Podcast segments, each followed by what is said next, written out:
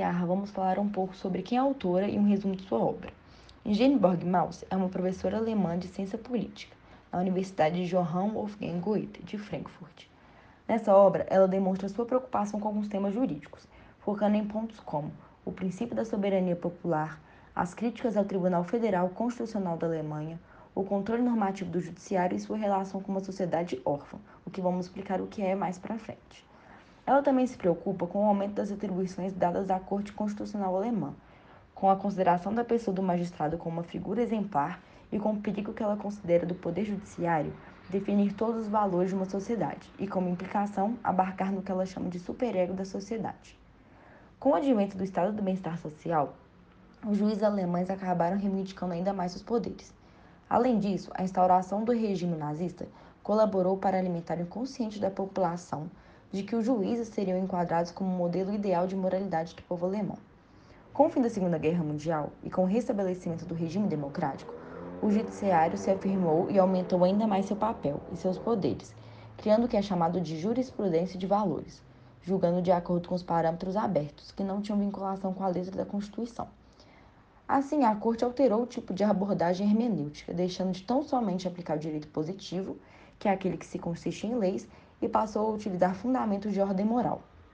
A sociedade chamada de sociedade órfã começou a aparecer no cenário da queda da monarquia, que era o símbolo de união da sociedade.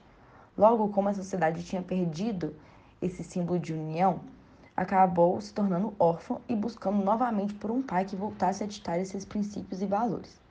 Quem ocupou esse vazio paterno foi o judiciário, passando a representar o superego da sociedade. Assim, a chamada sociedade órfã já não dispõe mais do livre acesso à emancipação da moral, mas sim possui no Estado um poder que é a imagem paterna, que acabava por ditar todos os princípios, tendo tidos como os mais adequados e importantes para aquela sociedade. Além disso, a autora afirma que algumas concepções, como por exemplo a estadunidense, têm essa figura paterna do judiciário muito forte, e por isso muitos juízes são aclamados por sua personalidade e são vistos como heróis, ou como ela mesma diz, como deuses do Olimpo do direito, o que cria uma ideia de que pressupostos para uma decisão racional e justa residem exatamente na formação da personalidade desses juízes. Esse fato acaba sequestrando a soberania popular, o que muitas vezes acaba caindo em uma esfera de deslegitimação da Constituição, o que em teoria deveria ser, ser democrática. Esse sequestro se apresenta no modelo de controle jurisdicional de constitucionalidade, um modelo que a autora chama de inversão da racionalidade da teoria da soberania popular, na qual o povo acaba perdendo seu poder. E com o efeito desse modelo, o judiciário acaba tomando para si uma condição de ser o regulador da moralidade, como se coubesse a ele ser o centro de consciência social da sociedade, ou em outras palavras, o superego dela. A autora acredita, em relação aos direitos, que quando eles são interpretados apenas pelos aparatos estatais, acabam se reduzindo apenas a bens, que são definidos e distribuídos pelo Estado o que não permite com que os direitos de liberdade tenham sua eficácia plena, a não ser que sejam em associação com o princípio da soberania popular. A obra também aborda o fato de que lugares autônomos, que seriam aqueles livres do direito e de decisões judiciais, acabam aparecendo cada vez menos, o que é capaz de acarretar em um momento de ditadura do judiciário, o que pode significar uma colonização do sistema político por esse poder. Em suma, a ideia central do texto é que do judiciário na aplicação da lei não fazem consonância com a vontade da Constituição, mas que, ao fundamentar as decisões em princípios morais e abertos, pode acarretar em uma deslegitimação da soberania popular, fazendo com que uma determinada sociedade aceite essas decisões como se estivesse aceitando regulações paternas. A autora também aborda de forma bastante abrangente a sociedade órfã e sua relação com o terceiro poder, mas o que é essa sociedade órfã? De acordo com o texto e diversas outras pesquisas, uma sociedade órfã é aquela que não cultiva mais o vínculo familiar e relação paterna, e devido a isso busca formas mais jurisdicionais na solução de conflitos.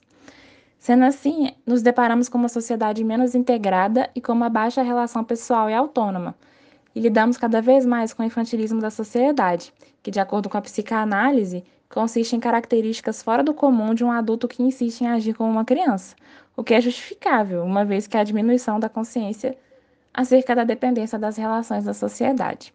Contudo, não se trata apenas da aplicação do poder judiciário, mas sim sua veneração por parte da população. Ao analisarmos a ascensão do judiciário, é possível extrair disso um pensamento de que decisões são justas quando são tomadas por alguém com uma personalidade justa, o que torna evidente a forma como qual juristas são vistos pela sociedade.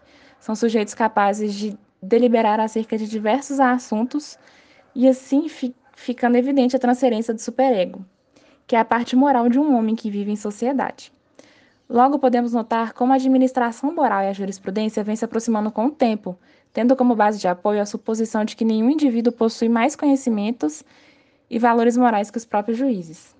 Por outro lado, ao atribuirmos ao judiciário o cargo de maior posição moral dentro de uma sociedade, ele se isenta de qualquer mecanismo de controle do Estado, que normalmente se deve submeter a todos os poderes estatais, dentro de uma sociedade democrática.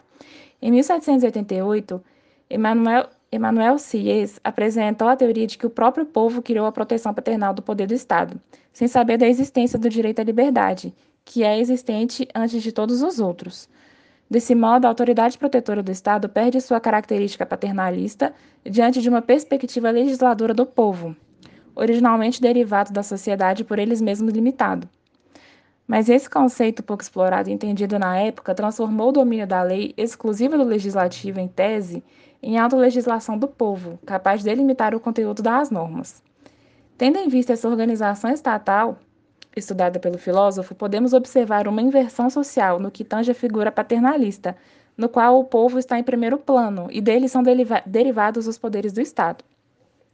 Analisando o conceito de imperativo categórico desenvolvido por Kant, que consiste na ideia de uma ação moral benéfica para todos os cidadãos, é possível associar a moral com a ascensão, ascensão judicial do Estado, justificada a partir do superego da jurisprudência. Analisando de forma ampla, a permanência dessa justiça como protetor da moral não se dá apenas por meios legais, mas também, se não principalmente, por meio da confiança popular. Conflitos sociais acabam por envolver o terceiro poder, em tese neutro, capaz de avaliar a situação de forma imparcial e, consequentemente, justa, o que alimenta o infantilismo da sociedade com relação à crença na justiça. Na Alemanha, o TFC, ou Tribunal Federal Constitucional, demonstrou grande interesse, provavelmente ignorado pela população geral, de limitar os poderes do executivo e, por meio do controle de constitucionalidade, somada à fé da sociedade um terceiro poder justo, concluiu seu livre espaço para, um para seus parâmetros de controle, ultrapassando seus horizontes. Desse modo, a competência do tribunal alemão não deriva da própria Constituição e ele se coloca em primeiro plano. A partir da pouca fé por parte da população com relação ao parlamento, alegando pouco conhecimento jurídico dos membros, fez com que os juízes se tornassem os responsáveis pela diversidade social, lidando com cada situação em casos concretos e avaliando de acordo com o método mais adequado, e não somente pela lei posta. No período da Alemanha nazista, no judiciário, é, fez com que os juízes transformassem o povo em unidades e verdadeiros detentores dos valores sociais, no qual consistia sua função de superego. Desse modo, os julgamentos, discriminações sociais, por assim dizer, somente seriam feitas por aqueles livres, detentores de conhecimento e clareza. Essa, essa consciência da justiça alemã demonstrava sua total fidelidade a Hitler. Mesmo depois do pós-guerra, essa forma de atuação jurídica alemã é recorrente, baseada na justificativa de se evitar novas formas de opressão do Estado. Contudo, esse modo de atuação jurídico muitas vezes pode ser considerado uma notável aproximação do anarquismo, papel atualmente seguido pelo TFC, de modo que as leis são para aqueles que as seguem não para aqueles que os interpretam. Bom, agora para finalizarmos, vamos fazer uma relação entre as ponderações da autora e a realidade brasileira. O que é um ativismo judicial? O ativismo judicial é um termo técnico para definir a atuação expansiva e proativa do Poder Judiciário, ao interferir em decisões de outros poderes. No Brasil, é possível estabelecer uma relação entre a realidade vivida e o que é descrito pela autora.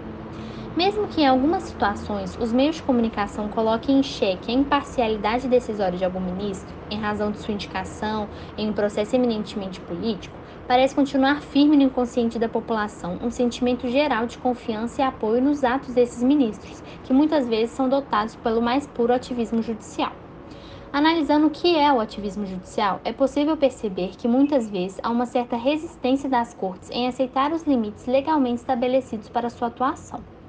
Nessa análise, o STF parece constantemente alargar suas competências institucionais, o que representaria, analisando o texto de Maus, uma forma de centralização do poder judiciário. Também, a partir da análise do que é o ativismo judicial, é possível selecionar aspectos que acabam conquistando a confiança da sociedade órfã brasileira. Essa conquista acontece, por exemplo, quando a Corte Suprema se aprofunda em uma suposta efetivação de direitos fundamentais e garantias constitucionais. Essa atuação supostamente efetiva normalmente acontece em paralelo com uma indiferença dos outros poderes, aumentando ainda mais o sentimento de segurança e confiança da população na mão desse poder. Uma exemplificação de uma ação dotada pelo ativismo judicial, teríamos a discussão sobre os fetos ancéfalos. Em 2012, o STF entrou em julgamento acerca se deveria ser considerado crime a prática de aborto em caso de gestação ancéfala. A anencefalia é considerada uma anomalia em que se tem ausência total do cérebro.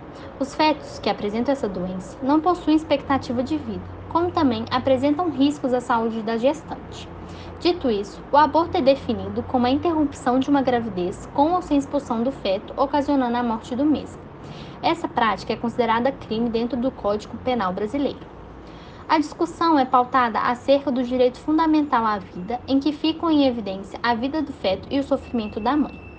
Tem como fundamentos jurídicos nesse julgamento, além do direito fundamental à vida, o artigo 5 inciso 3 que diz que ninguém será submetido à tortura nem a tratamento desumano ou degradante, cabendo à gestante, que seria submetida a dar à luz a um filho que não possui nenhuma expectativa de vida.